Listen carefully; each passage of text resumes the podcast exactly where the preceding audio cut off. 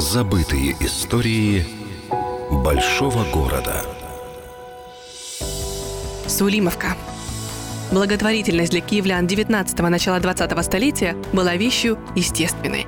И один из ярчайших тому примеров сохранился на улице Лютеранской. Свой первый день рождения дом под номером 16 отпраздновал еще в начале 19 столетия. И первые сто лет своего существования эти стены были приютом для всех бедных жителей столицы. Известно, что первым владельцем этой усадьбы был генерал и помещик Аким Сулейма, потомок гетьмана Ивана Сулеймы.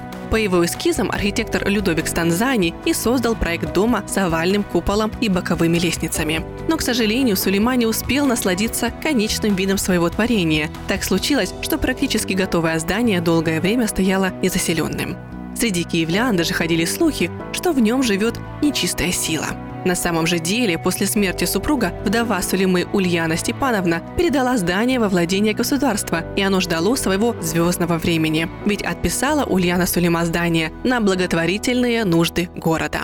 И к реализации задуманного приступила Екатерина Васильчикова, супруга текущего генерал-губернатора Киева Иллариона Васильчикова. Она руководила сообществом по помощи бедным. И 23 сентября 1859 года в присутствии императора Александра II здание Сулимовки торжественно осветили. Тут сразу же нашли приют 20 людей пожилого возраста, 10 бедных учениц Фундуклеевской гимназии и бедных вдов. Также при здании Сулимы открыли и столовую дешевых обедов. В те времена Сулимовка обогатилась и материально, и территориально. Это благотворительное учреждение обзавелось госпиталем, мастерскими, рукодельными комнатами. А у восточного крыла здания соорудили церковь святого Александра Невского. Да и общая территория Сулимовки во времена Старого Киева продолжалась до улицы Кругло-Университетской. Но в советские времена благотворительный комплекс закрыли. Сегодня же старинное здание Сулимовки современно отремонтировано и приватизировано приватизирована. Но, несмотря на течение времени, в истории города эта усадьба останется местом, где находили помощь все одинокие и обездоленные киевляне.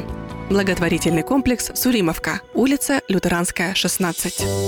Забытые истории большого города с Еленой Маринцовой.